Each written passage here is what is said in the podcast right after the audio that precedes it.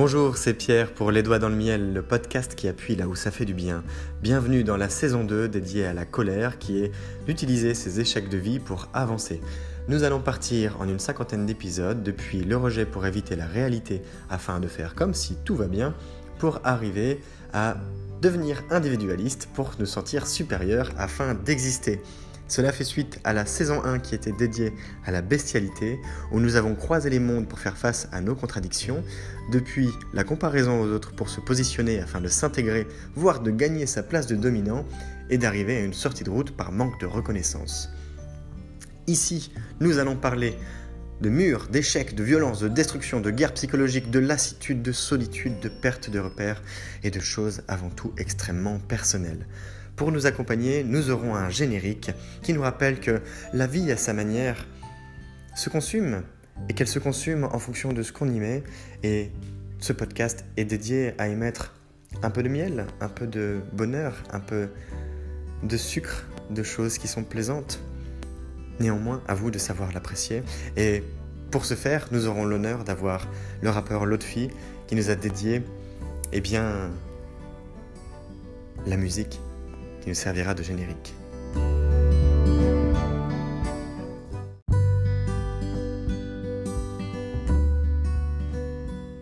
Une voiture a déjà failli m'arracher une jambe. Une voiture a déjà failli me renverser. Je lui ai crié dessus, j'ai pesté contre le chauffeur, ou la chauffeuse, je ne sais même pas qui conduisait, puisque ce véhicule a déboulé dans la rue où je traversais sur un passage piéton qui plus est. Ce n'était même pas un concours hors circonstance où j'aurais dû respecter un peu mieux mon environnement, en tout cas celui du code de la route. Mais non seulement je me suis engagé et rétracté, mais le véhicule a littéralement disparu au bout de la route en pleine trombe. Et je vais vous dire qu'après, ça m'avait fait un choc parce que j'ai été secoué sur le moment. Je me suis dit, waouh, ça s'est pas passé loin. Il y a un truc qui est pas passé loin. Je ne sais pas quoi. Ça se trouve, c'est que dalle. Mais il n'empêche que un choc avec un véhicule qui a l'air d'avancer assez vite, à mon avis, ça fait tout sauf du bien. D'ailleurs, il se dit même qu'un choc peut être mortel à partir de 30 km/h. Pour peu que même on tombe juste de la mauvaise manière. Repensons à Mokushla dans Million Dollar Baby. Ce film avec cette boxeuse qui a la foi, qui a les tripes et qui se fait entraîner par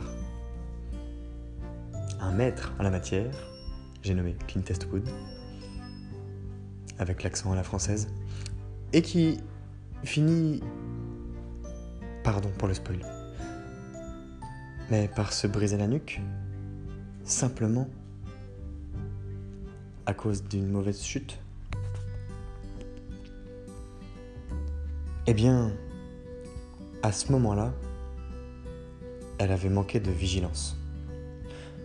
Moi, sur la route, j'avais un conducteur qui n'avait pas été vigilant non plus.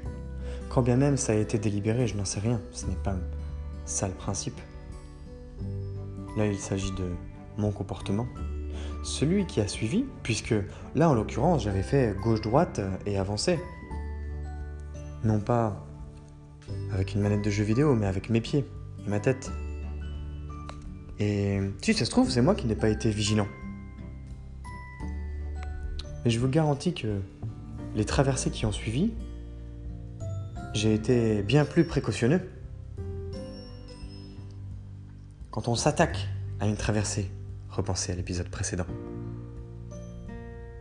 La seule défense que nous avons, ce sont notre peau, nos os, la capacité de nos organes à absorber l'environnement extérieur. Mais si cet environnement nous rentre dedans avec force, puissance et inertie, alors il risque d'y avoir ces fameux dommages collatéraux. À moi d'être vigilant pour que ça n'arrive pas. quand bien même je pourrais être vigilant de tous les côtés, qu'il s'agirait que la vie me réserve une belle surprise et à nouveau tente de m'apprendre quelque chose, disons-le comme ça. Cependant, la vigilance, c'est ce qui permet de rester aux aguets. C'est ce qui permet d'être alerte.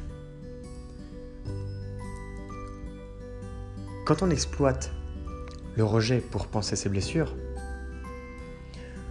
le rejet, c'est aussi une capacité très vive à être réactif face à des éléments qui nous arrivent les uns sur les autres, sur nous, in fine.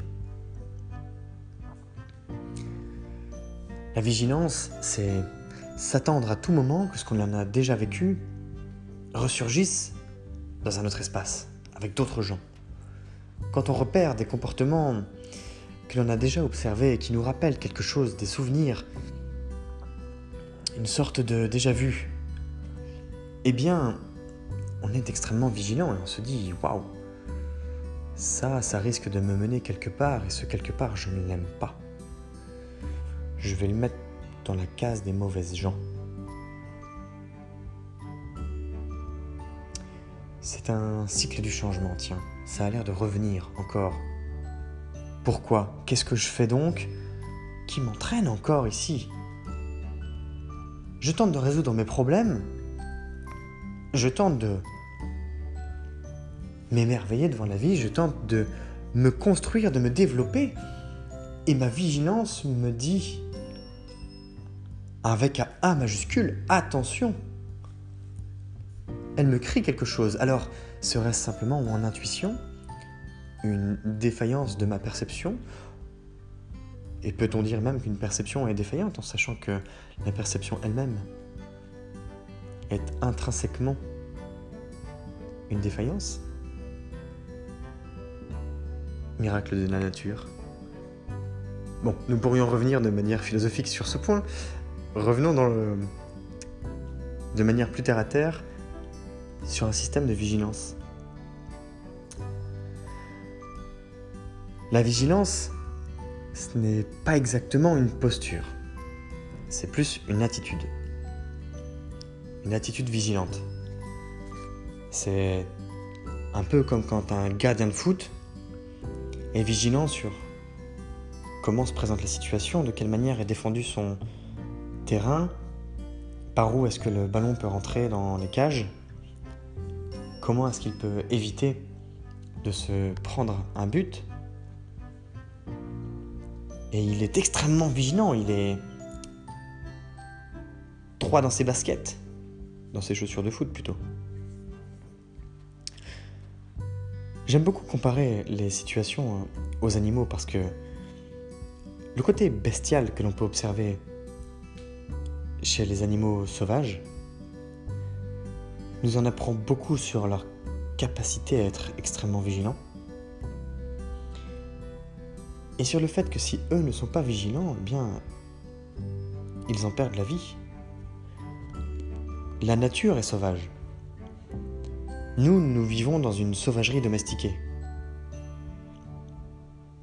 Eh bien oui, il y a des morts tous les jours des morts par viol, des morts par assassinat, des morts sur la route, des morts par laisser aller sous des ponts, dans des cartons, des morts de faim, des morts par violence conjugale, des morts par suicide, des morts par violence raciste. ce ne sont pas du tout des sujets du coin de la table. Ça ne veut pas dire que ce sont les principales causes de décès qui existent dans le monde, mais ce sont des causes extrêmement bestiales, extrêmement animales.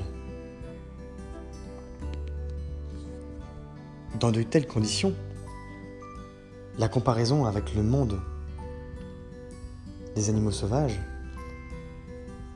vaut la peine de s'y pencher.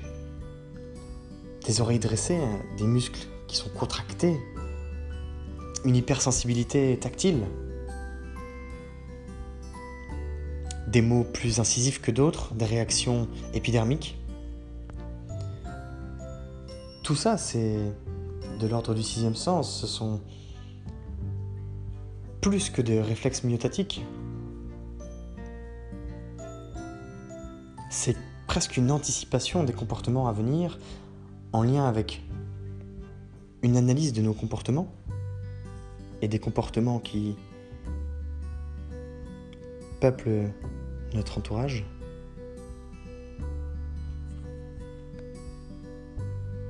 La vigilance, elle permet de se remettre en question très vite. La vigilance, elle permet d'observer et de mettre dans des cases d'autres gens très vite. La vigilance, elle permet de faire parler son intuition. C'est une démarche qui fait appel au sixième sens d'une certaine manière, puisque c'est de l'instinct. Il s'agit de déceler le sens caché, de pouvoir évaluer l'honnêteté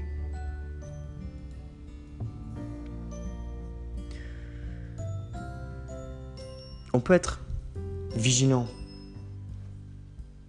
et hyper mobile, hyper actif. On peut également être vigilant et être très calme.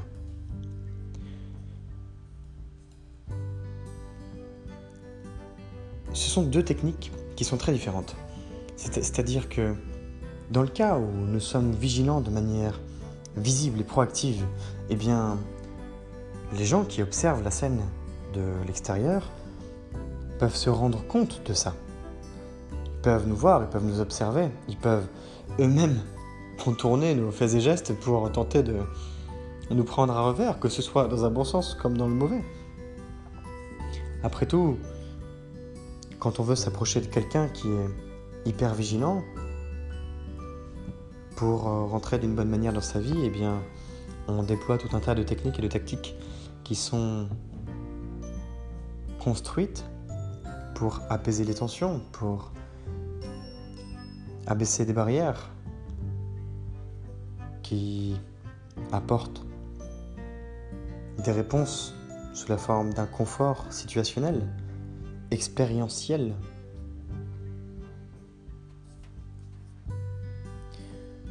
En revanche, quand une personne est calme, en négociation commerciale, on dit toujours qu'il faut se méfier de la personne la plus silencieuse dans la pièce. Et en général, vous savez que ce n'est pas le ou la technicien, technicienne, qui vous a été présenté et qui est au coin de la table, non. Il s'agit de celui vraiment qui a le contrôle. Il faut être vigilant à ce genre de personnes parce que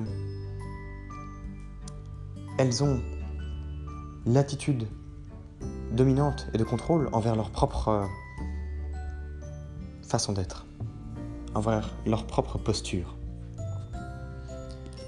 C'est ce qui leur permet de conduire des situations, d'avoir un temps d'avance en observant.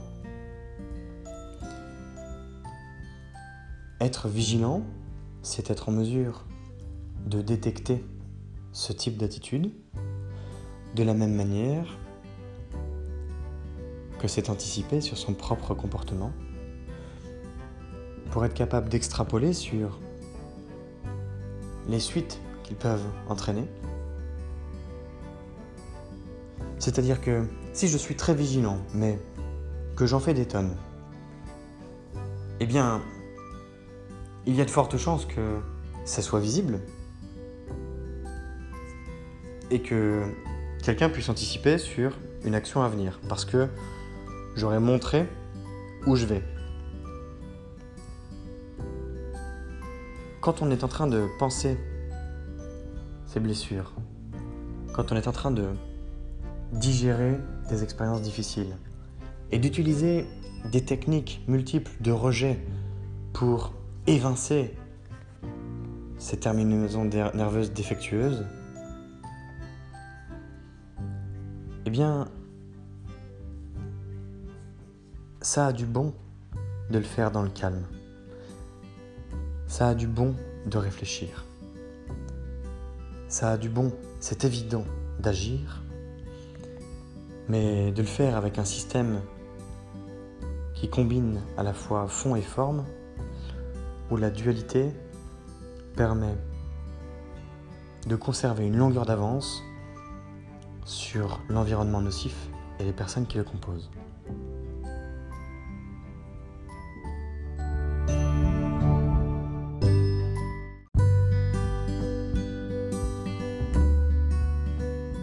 Je vous invite à partager les idées qui vous sont venues pendant l'écoute de ce nouvel épisode du podcast Les doigts dans le miel.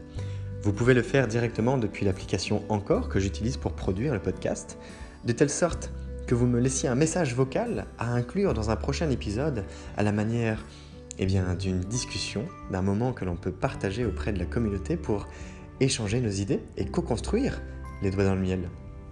C'est tout l'intérêt, comme l'ont fait Sophie, Raissa ou encore Khaled. Je vous invite également à liker, commenter, partager la page Les Doigts dans le Miel sur le compte Instagram pour agrandir la communauté, faire s'émanciper notre groupe qui se construit déjà et pourquoi pas toucher des personnes qui en auraient besoin. Je vous remercie également de vos messages de soutien qui aident à faire progresser le podcast, qui contribuent à sa co-construction tout naturellement et au partage d'idées qui peuvent être eh bien, parfois révolutionnaires. C'est Pierre, Les Doigts dans le Miel, le podcast qui appuie là où ça fait du bien. Je vous souhaite une belle journée.